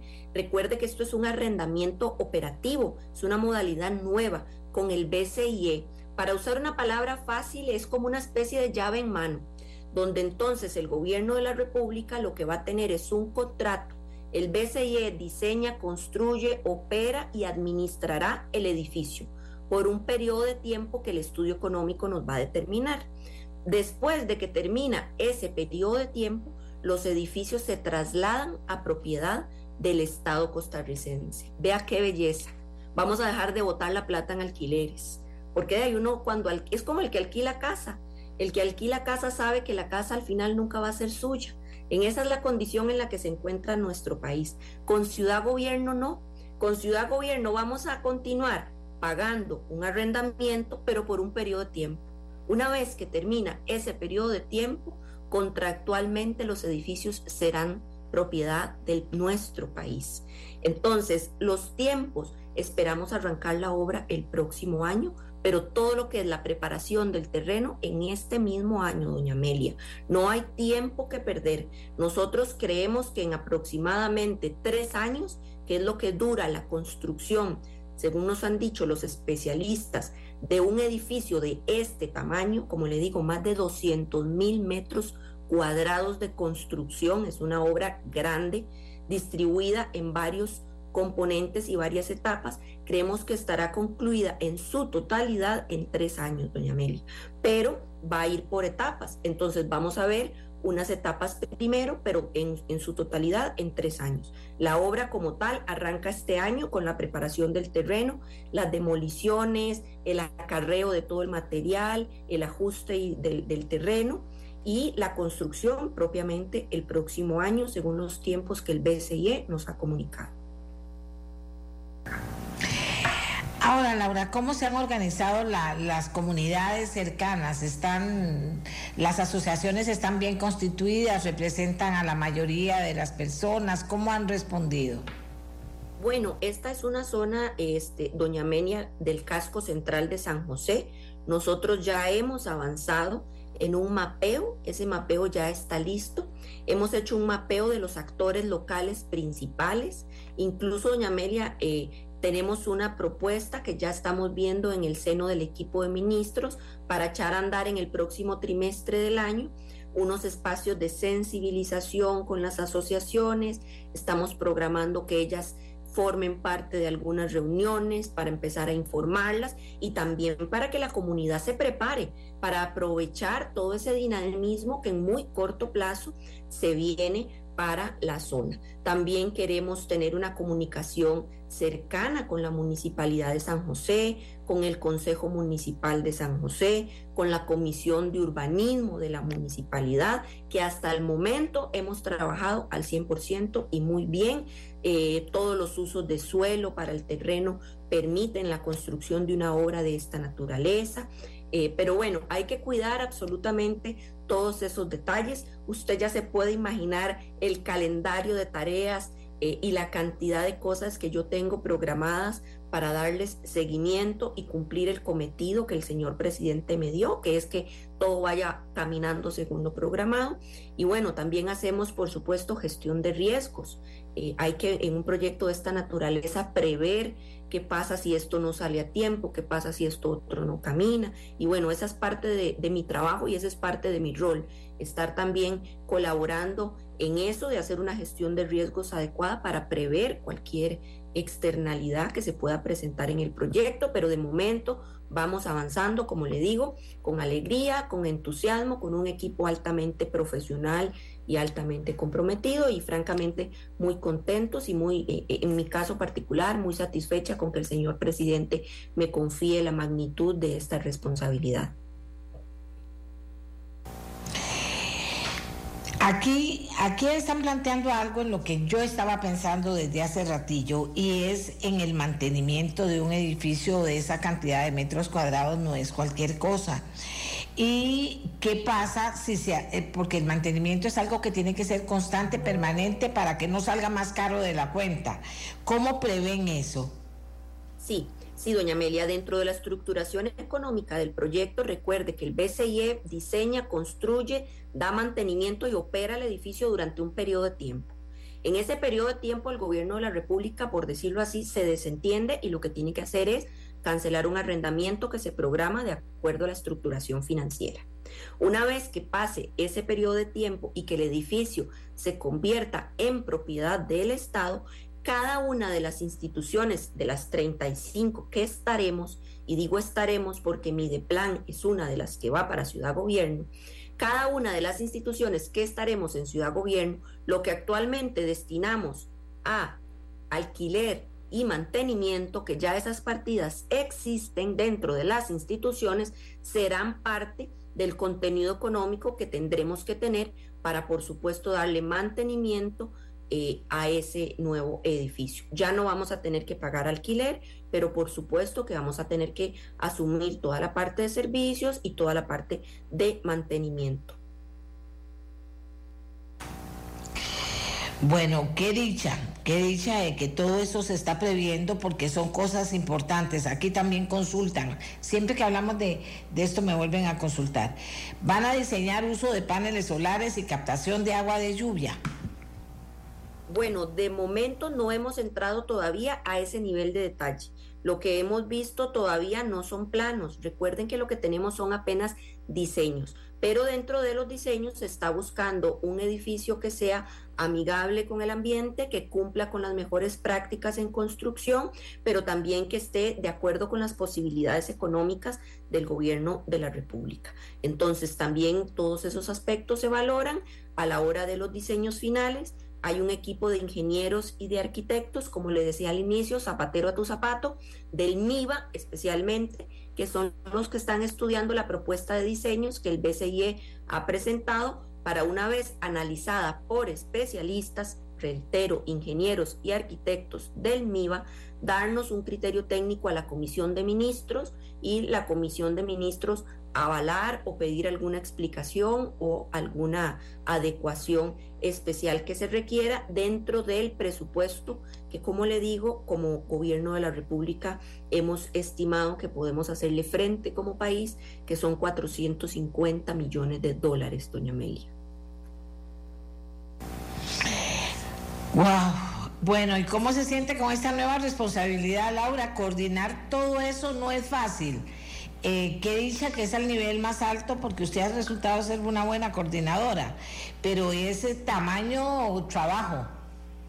Sí, señora, es tamaño trabajo, sin embargo, pues viera que a mí eh, me motiva mucho que el señor presidente haya depositado en mí una responsabilidad tan grande. Sin embargo, como le digo, mi trabajo es de dirección de orquesta. Los que tocan los instrumentos son mis compañeros, don Luis Amador, don Novia Costa, don Gerald Campos, el Ministerio de Educación y otro montón de instituciones que están detrás.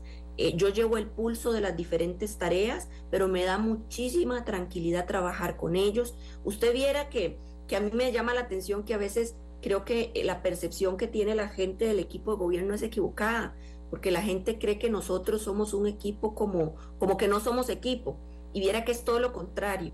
El, el, que va adelante en el equipo es don Rodrigo y atrás de él vamos todos nosotros y la dinámica de trabajo es súper positiva, hay una excelente comunicación, todos nosotros estamos a un WhatsApp de distancia.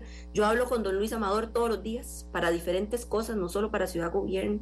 Yo hablo con don Nogui todos los días para diferentes cosas, no solo Ciudad Gobierno. Eh, entonces viera que hay mucho compañerismo, hay camaradería también en nuestro equipo, hay lealtad en nuestro equipo. Eh, don Rodrigo, con él vemos todos los consejos de gobierno, nos da 5 o 10 minutos o el espacio que se necesite para contar en el Consejo de Gobierno cómo va Ciudad Gobierno. Ese es el nivel de importancia que el señor presidente le da a esta tarea. Entonces, bueno, yo espero poder corresponderle con mucho trabajo, con mucha honestidad, con mucha transparencia, con mucha energía, con mucho entusiasmo. Eh, yo creo que yo eh, estoy acostumbrada, esa es mi personalidad, a manejar grandes cantidades de trabajo eh, y bueno, también a distribuir y a delegar trabajo. Ya hay procesos que van alcanzando en mi de plan cierta madurez y también recuerde que yo tengo a don Marlon Navarro que es mi viceministro, que es mi mano derecha, mi mano izquierda, mi ojo derecho y también el izquierdo, es de mi entera confianza y en él, por supuesto, que me apoyo en la carpintería y toma de decisión de muchísimas decisiones estratégicas del ministerio para poder asumir toda esta carga de trabajo eh, de manera correcta y sobre todo poder cumplirle a los costarricenses, doña Amelia, que eso es lo que a mí más me ilusiona. Yo no vine a calentar la silla como ministra, yo vine a hacer un trabajo lo mejor que pueda y ese trabajo está siendo duro y lo va a hacer más con Ciudad Gobierno, con empleo público y con muchas otras tareas que tengo bajo mi mando, pero la verdad es que muy contenta y muy agradecida con esta oportunidad de servirle a mi país.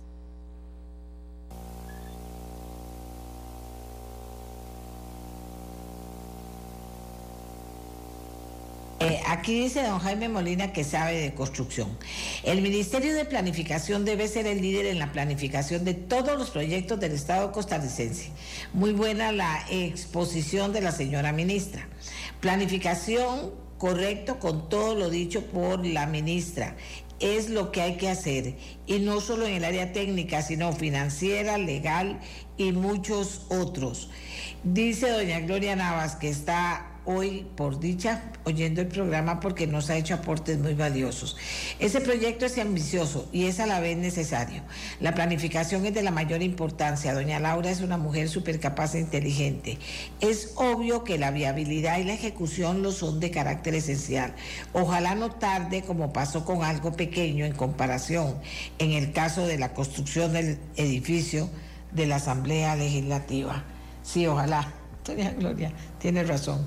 Muchas gracias a doña Laura Fernández, ministra de Planificación. Eh, adelante, doña Laura, con este nuevo compromiso laboral. Muy buenos días. Muy buenos días, muchísimas gracias. Y bueno, eh, todos a entusiasmarnos y a mandarnos todas las buenas vibras para de verdad eh, sacar adelante este desafío. Yo no tengo la menor duda de que lo vamos a lograr. Muchas gracias, doña Media. Buen día. Muchas gracias, doña Media. Buen día. No, gracias a usted. Gracias por acompañarnos. Los dejamos en compañía de Deportes aquí en radio, en la radio de Costa Rica, Radio Monumental. Este programa fue una producción de Radio Monumental.